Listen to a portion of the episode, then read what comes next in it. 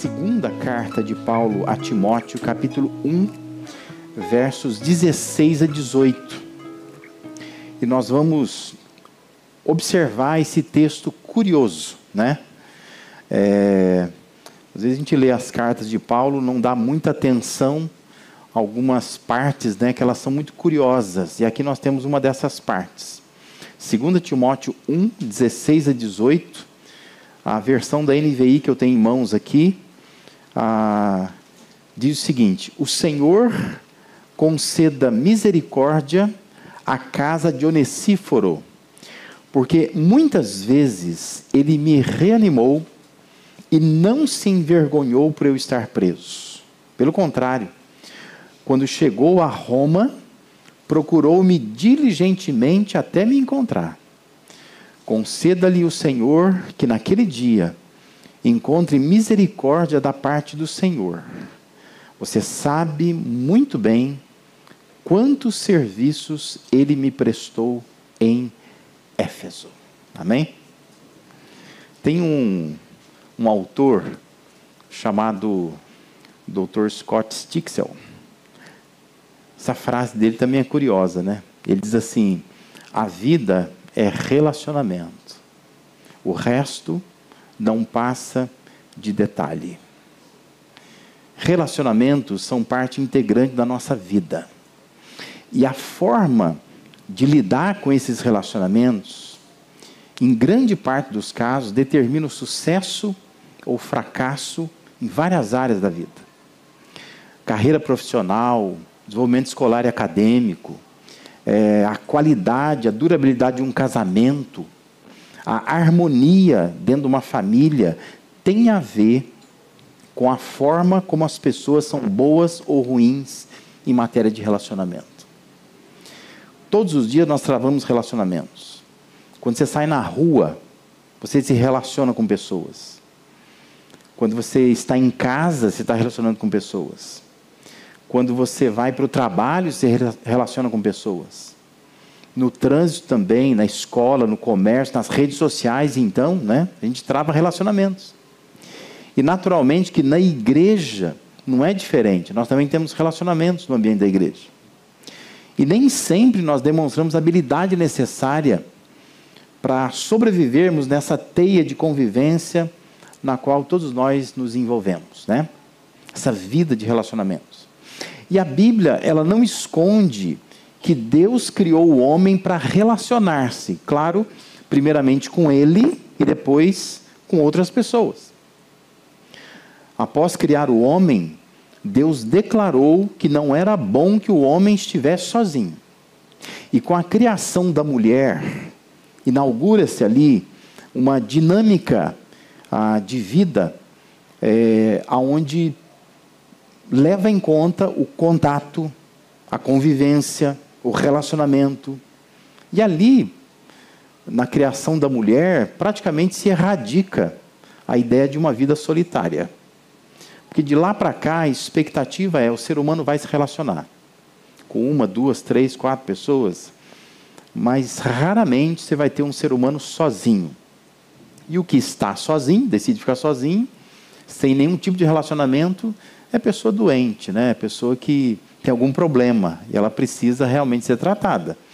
Porque não é normal, né? O normal é que as pessoas vão se relacionar. Ainda que seja com muitas ou poucas pessoas, elas vão se relacionar.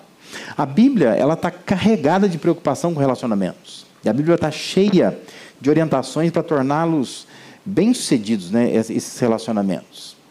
Ah, o, esta o estabelecimento, a expansão da igreja se deram por meio de relacionamentos. A começar por Jesus, né? Como é que Jesus começa, começa a igreja?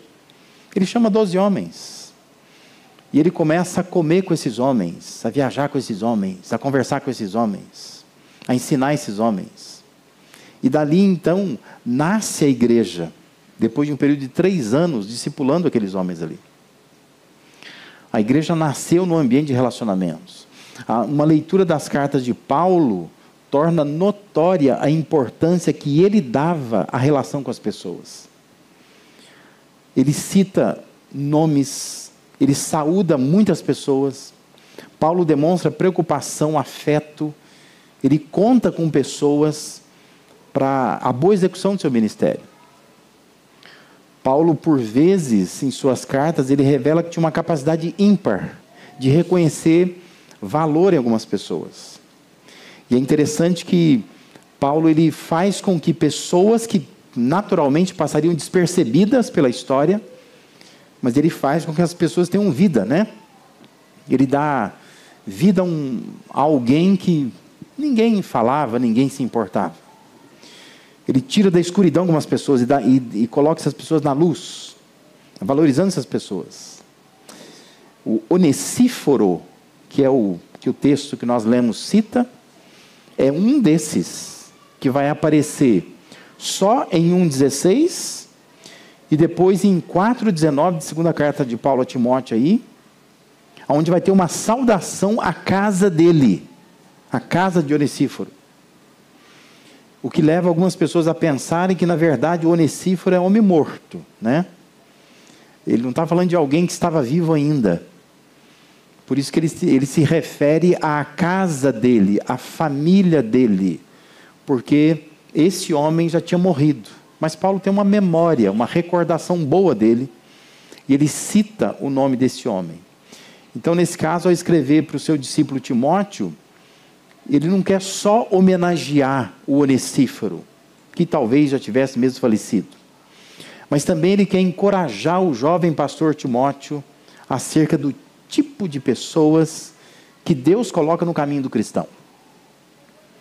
A daqueles que abandonam e nos fazem sentir sozinhos. Se você ler o versículo 15, que nós não lemos, ele fala do Fígelo e do Hermógenes, pessoas que abandonaram o apóstolo Paulo. E Paulo então está olhando, escrevendo para o Timóteo, jovem pastor, dizendo para ele assim: olha, se prepara, porque no ministério é assim, na vida é assim. Você tem gente que te abandona, gente como Fígelo, como Hermógenes, mas também tem gente fantástica, gente como Onesíforo. O sujeito que não te abandona nunca. E pelo que Paulo escreve, o Onesíforo era aquele tipo de pessoa que, se a gente sumisse do mapa, iria buscar a gente lá, né? Iria buscar até encontrar. Era um amigão, como a gente diz hoje. Aquele tipo de gente que abriga dentro de si os melhores sentimentos. E Paulo, então, quer fazer uma recordação e demonstrar um desejo que ele tem que Deus abençoe a família desse homem. Porque esse homem tinha marcado a vida dele. Então, Paulo, ele estava dizendo assim: o que ele fez por mim foi tão marcante que o meu desejo é que Deus abençoe a casa dele. Gente assim merece ter a família abençoada, é isso que Paulo está dizendo. Esse texto aqui, essa recordação de Paulo, nos faz pensar não somente em que tipo de pessoas nós queremos ter à nossa volta, mas nos faz pensar no tipo de pessoas que nós podemos ser para outras pessoas. Naturalmente você deve pensar assim: puxa, eu queria Onesíforo na minha vida. Mas eu quero que você pense nessa noite que você precisa ser um Onesíforo na vida de alguém e também abençoar alguém na, na, nas suas relações. Por que, que o Onesíforo marcou tanto o apóstolo Paulo? As poucas palavras que Paulo usa na sua carta, segunda carta a Timóteo, para se referir a ele, nos leva a crer que ali havia uma relação abençoadora. Paulo se sentiu abençoado pelo relacionamento com esse homem. E por isso que ele o menciona e o aponta aqui para nós e, e, e para Timóteo lá. Então eu queria compartilhar nessa noite aqui algumas marcas do que nós chamamos de relações abençoadoras. Ou seja, não é só uma relação abençoada, mas aquela relação abençoadora, que abençoa outra pessoa, que consegue de fato fazer bem para outra pessoa. Quais são as marcas de relacionamentos assim? Primeira marca são as palavras, ou seja, relações abençoadoras são relações que por meio das palavras elas animam, levam ânimo, encorajamento às pessoas. Veja que a primeira parte do versículo 16 Paulo escreve assim: O Senhor conceda misericórdia à casa de Onesíforo. Por quê? Porque ele diz assim: porque muitas vezes ele, o Onesíforo, me reanimou. Paulo descreve Onesíforo como alguém que frequentemente trazia ânimo à sua vida. Literalmente, ele trazia refrigério à sua vida. Foram muitas vezes, ressalta Paulo, é, que ele o encorajou, talvez com suas palavras associadas à sua acolhida, à sua hospitalidade, com seu jeito de ser, ah, com a forma de tratar o apóstolo Paulo. Mas é certo que as palavras daquele homem dirigidas a Paulo muitas vezes trouxeram alento à sua rotina dura. Isso lembra Provérbios 12, 25. Provérbio 12, 25 diz assim: O coração ansioso deprime o homem, mas uma palavra bondosa anima. Você já viveu isso, né? Aquele dia que você está assim, fiz tudo errado, parece que nada dá certo, não estou me sentindo bem, a roupa que você veste não ficou bacana, né? você acha que não, parece que a vida está cinza, não está legal. Aí você recebe uma palavra bondosa e aquilo te anima, aquilo te põe para cima, né? Parece que você ressuscita dos mortos quando alguém vem e fala assim. Relações abençoadoras são aquelas que animam a gente. São aqueles relacionamentos que faz a gente se levantar e continuar. São aquelas relações que constroem, que edificam, que alteram o nosso estado de prostração diante de algumas situações que todos nós passamos. Paulo está dizendo: o Onesíforo foi alguém assim para mim. Quantas vezes ele diz, ele me reanimou. Eu estava desalentado, desanimado, desapontado até com a vida. Mas com a sua palavra, ele conseguia fazer uma mágica. E ele me animava, ele mudava minha perspectiva de vida. E Paulo, com muito carinho, então, faz uma, uma uma memória a este homem, provavelmente já estava morto. Ele diz assim: Como eu gostaria que Deus abençoasse a família dele. Porque as palavras dele me botaram para cima muitas vezes. Aquele era um homem que sabia usar a palavra para animar as pessoas. Essa é a primeira marca de relações abençoadoras. Eu queria que você pensasse nisso nessa noite. Se você tem pessoas que te animam, se você está cercado de gente que tem palavra boa para você, que te abençoa. E se você é uma pessoa que você usa a palavra para animar as pessoas, para abençoar as pessoas, para encorajá-las, para estimulá-las a viver de uma forma melhor. Uma segunda marca de relações abençoadoras é a postura. Ou seja, relações que abençoam, relacionamentos abençoadores, são aqueles aonde as pessoas envolvidas elas têm uma postura de aceitação, de acolhimento da outra pessoa, que não tem vergonha da outra pessoa. Observe que a segunda parte do versículo 16, Paulo diz que este homem o reanimou tantas vezes. E ele diz assim: e ele não se envergonhou por eu estar preso. Ele nunca teve vergonha de mim, apesar de eu estar preso. Para Paulo escrever isto, é porque havia pessoas que se envergonhavam dele, pelo fato de que ele estava encarcerado. E não, não sentiam orgulho de Paulo, sentia vergonha dele. Sabe aquelas coisas assim que quando você está com vergonha de alguém, e alguém pergunta, é da sua igreja? aí você fala assim, ah, ele vai lá. Mas você não responde que é da sua igreja, porque você tem vergonha da pessoa, né? Comportamento dela, né? É da sua família? Ah, faz tempo que a gente não se vê. Você tenta dar um jeito de escapar da relação com aquela pessoa. Porque você tem vergonha daquilo. Paulo está dizendo assim: olha, o Onesíforo era alguém que não se envergonhou por eu estar preso. Ele não tinha vergonha de mim. Relações abençoadoras são aquelas que permanecem quando a vida não vai bem. Talvez muitos quisessem ser amigos do apóstolo Paulo. Quem que não queria ser amigo do apóstolo Paulo? Mas talvez pessoas não, não, não quisessem ser amigas do aprisionado Paulo. Porque relacionar esse Paulo com a prisão é uma coisa vergonhosa. Então, na hora que a vida estava bem, que o apóstolo Paulo viaja de navio, que ele prega nas sinagogas, que ele começa igrejas. Ah, tem um monte de gente ali cercando ele, né? Mas quando ele vai preso, ele está dizendo assim: olha, as pessoas ficavam com vergonha de mim. Mas ele diz assim: o Onesíforo nunca se envergonhou de mim. Nunca. A postura dele era uma postura diferente. Relações abençoadoras são aquelas onde as pessoas se sentem acolhidas, aceitas. Não é que não haja percepção, a necessidade de mudança, não é isso. Mas é que tudo flui no ambiente de amor, de acolhimento, aonde a gente ajuda a pessoa a se levantar caso ela tenha caído, ela tenha caído. Onesíforo marcou a vida de Paulo não só por suas palavras, mas também por sua postura diante de um fato, diante da prisão de Paulo.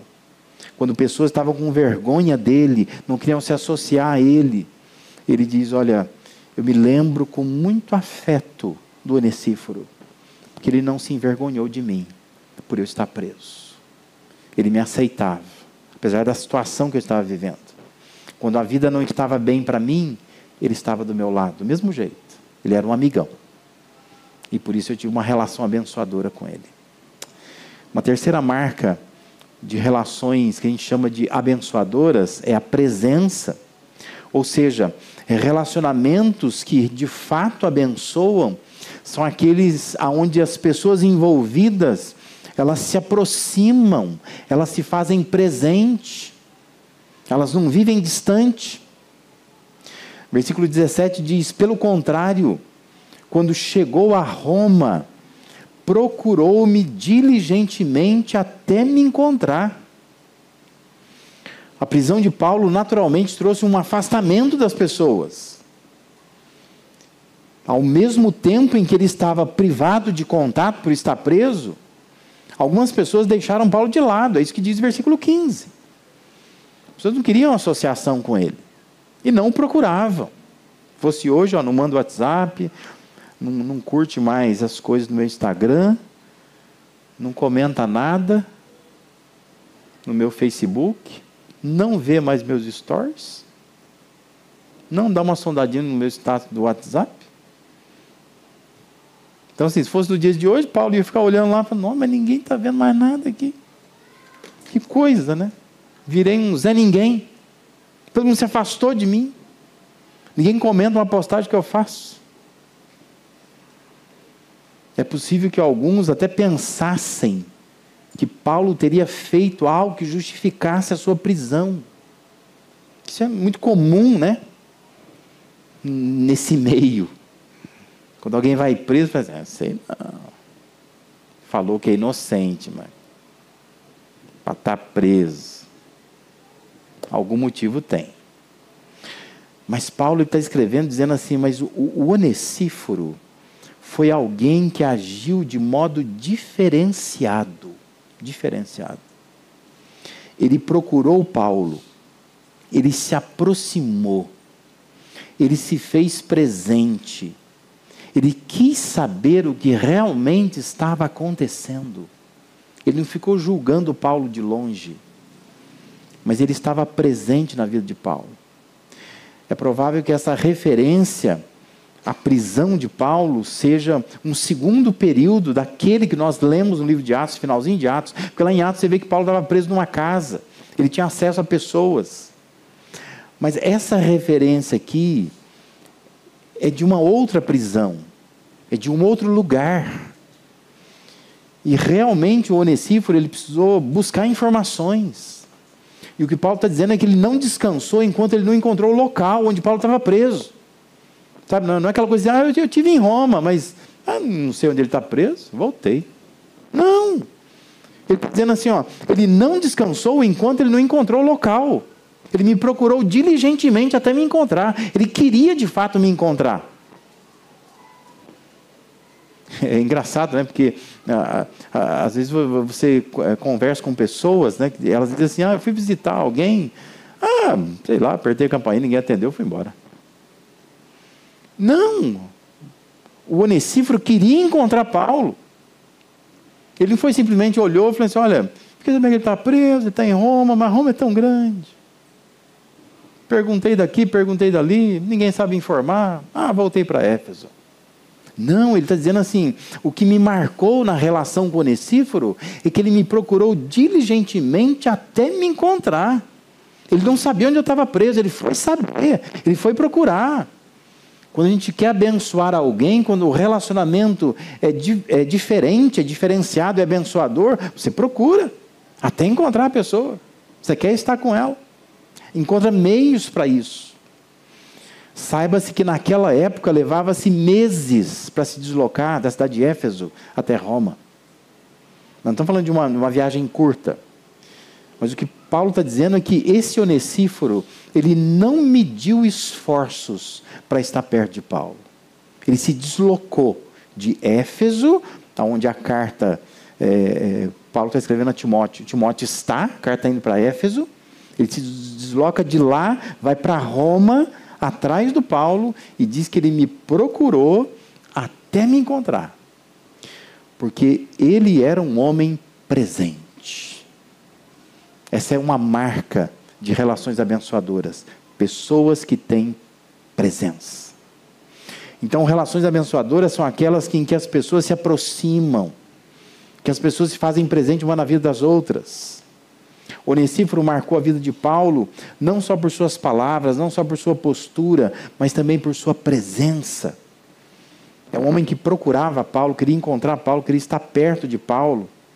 Não é esse tipo de relação que a gente tem hoje, né? Que a fala, ah, a gente podia marcar um café a qualquer hora, né? Por que, que não marca já? Né? Mas a gente, essa coisa que a gente tem hoje, né? Uma hora vamos marcar um café, hein? Por que, que você não marca já? Mas essas relações que de fato não se fazem presente, não tem aproximação. E não tem interesse muitas vezes em estar presente. Porque nós estamos cada vez mais online, né? Cada vez mais nas redes sociais, então a gente acha que é suficiente é, a gente ter esses contatos e não tem a aproximação que é tão necessária para essas relações é, abençoadoras. E uma quarta marca de relações abençoadoras é a prática. Ou seja, relacionamentos que abençoam, que são abençoadores, são aqueles onde as pessoas envolvidas, elas têm uma prática de apoiar, de ajudar a outra pessoa. Versículo 18, Paulo diz assim: Conceda-lhe o Senhor que naquele dia ele encontre misericórdia da parte do Senhor. Aí ele fala assim: Você sabe muito bem quantos serviços ele me prestou em Éfeso. Paulo está recordando de um tempo ainda mais remoto, mais para trás.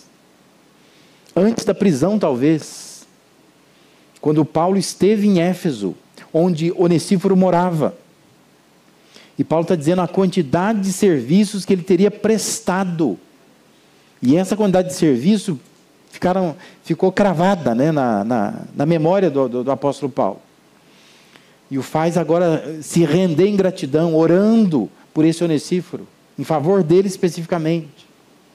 E se naquele dia que Paulo diz, deve se referir ao dia do juízo, talvez o tribunal, onde prêmios vão ser distribuídos. E Paulo deseja que Deus recompense esse homem por todo o bem que ele fez. Ele está dizendo: esse homem merece ter galardões prêmios de Deus, porque ele me deu apoio muitas vezes. A prática dele era uma prática diferenciada. Relações abençoadoras são aquelas que ofertam apoio nas horas que a pessoa precisa. Essa é a prática do relacionamento, não é, não é só palavra, não é só discurso, não é só desejo, mas é prática. É quando realmente faz, é quando põe a mão no bolso, é quando se desloca até a casa da pessoa, é quando leva um prato de comida, é quando socorre a pessoa quando ela precisa.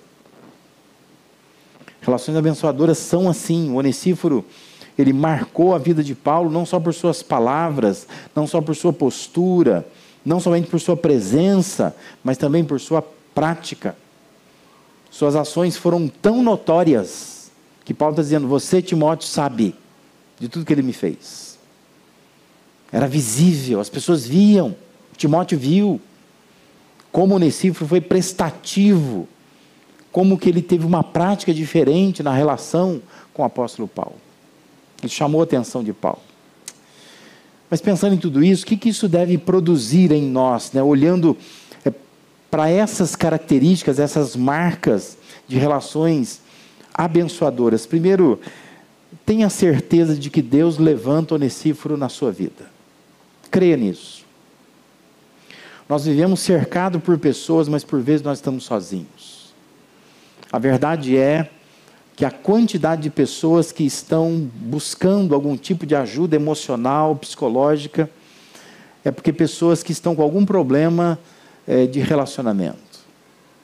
E nós precisamos é, crer que Deus levanta pessoas que podem ser amigas de verdade, pessoas que podem nos ajudar, onesíforos, que Deus pode providenciar como providenciou na vida do apóstolo Paulo.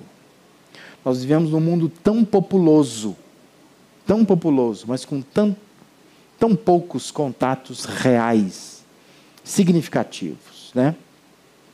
Quantas vezes a pessoa se sente completamente só, sozinha, num mundo de tanta gente, porque os relacionamentos eles não têm muito significado.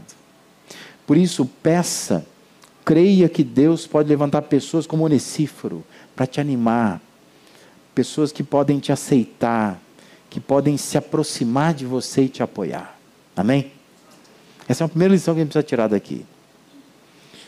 Uma outra coisa que deve produzir em nós é responsabilidade de ser como Onesíforo foi. E aí pensa como são as suas palavras. O que, que você diz para as pessoas? Porque Paulo conta que quando o Onesíforo falava com ele, isso o animava, o reanimava, o encorajava.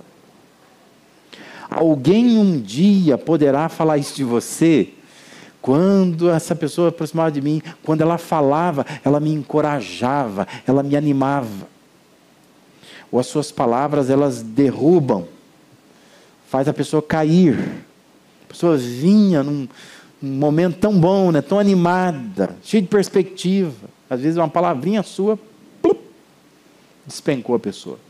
Correu o psicólogo já. Porque não são palavras sábias, não são palavras que te animam. Então, é uma responsabilidade nós sermos como o Onesíforo foi, pensando nas nossas palavras. Como você se posiciona, que postura que você tem. Você aceita as pessoas em suas falhas, suas limitações. Porque nós vamos criando os nossos nichos, né? De relacionamento.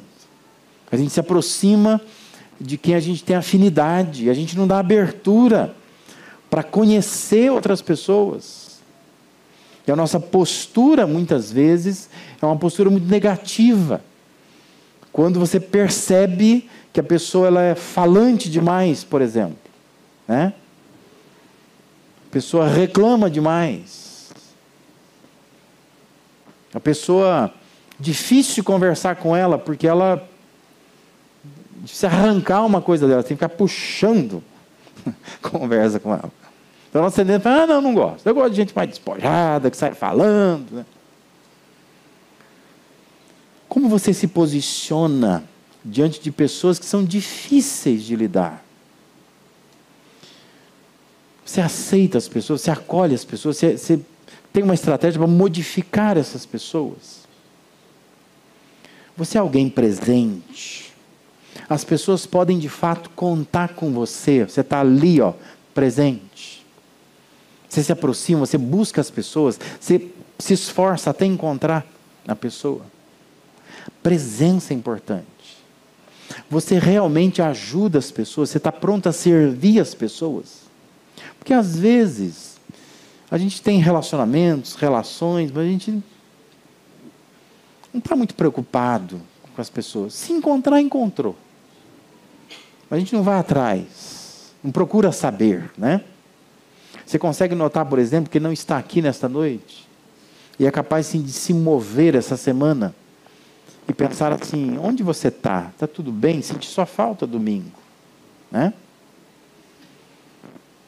Aquele esforço para apoiar, para dizer: está precisando de alguma coisa?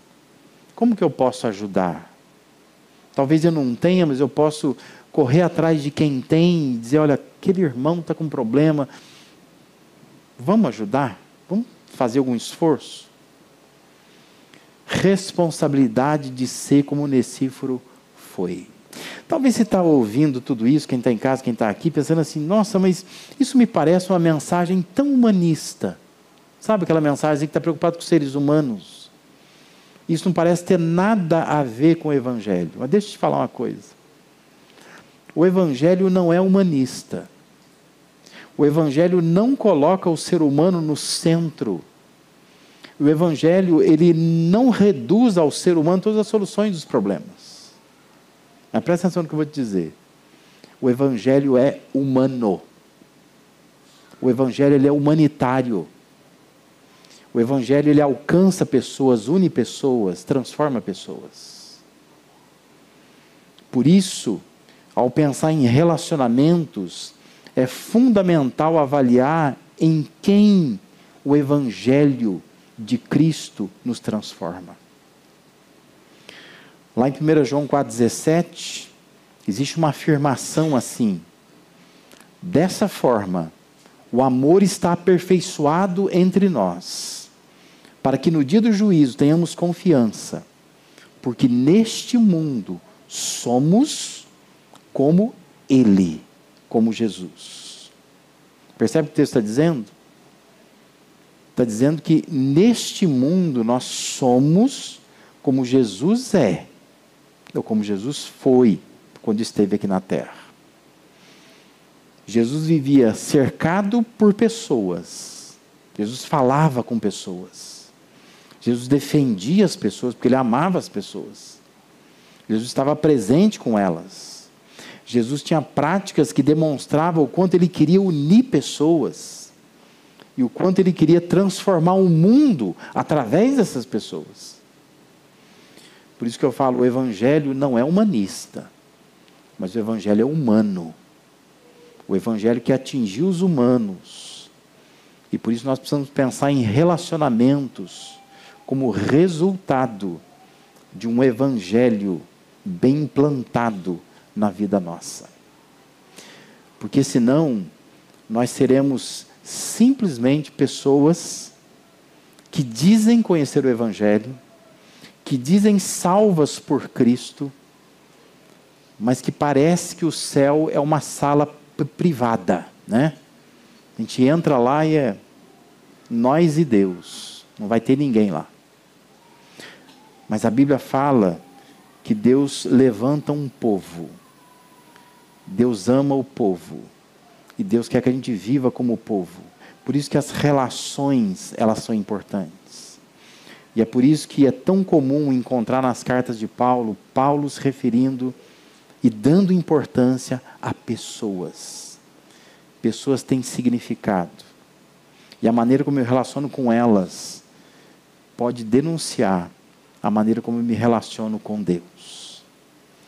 Se eu amo a Deus, eu amo pessoas. Se eu entendo que Deus me ama, eu tenho que entender que também há pessoas que me amam de verdade. E que eu posso ter relações abençoadoras com essas pessoas.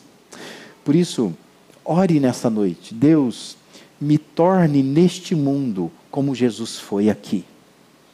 Porque aqui Jesus amava pessoas. Aqui Jesus buscava pessoas. Aqui Jesus unia pessoas, falava com pessoas, cuidava das pessoas, defendia as pessoas. Criou estratégias para ganhar o mundo por meio de pessoas. Então, nós precisamos orar a Deus nos torne neste mundo como Jesus foi aqui, tendo relações abençoadoras, não relações abusivas, não relações que não têm significado nenhum, não relações que são vazias, não relações que são é, é, danosas, aquelas relações, sabe, para ficar falando mal dos outros, para tricotar problema dos outros mas relações abençoadoras. Aquelas relações em que você vai para casa, você tem vontade de ver de novo a pessoa, de encontrar de novo com ela. Porque as palavras animam, encorajam a gente. Que é aquele tipo de gente, de pessoa, que você sabe que ela tem uma postura, que você pode estar na pior fase da sua vida, ela está com você, ela está do seu lado gente que está presente, gente que pratica o apoio, presta serviço de fato, não tem só discurso, mas estão ali para fazer diferença em nossas vidas. Ore para Deus, Deus me dê pessoas assim. Coloca perto de mim Onesíforos. Mas também ora nessa noite, Deus me ajuda a ser um Onesíforo na vida das pessoas. Tem gente precisando de Onesíforo. E você pode ser alguém assim. Alguém que fale. Alguém que vá lá e defenda a pessoa. Que esteja ao lado dela, aceitando como ela é. A pessoa é difícil? É. Mas você faz diferença na vida dela. Você pode estar presente perto dela. Você pode dar apoio para essa pessoa. Se você fizer assim, você vai ter relações abençoadoras para a glória, para a honra do nosso bom Deus.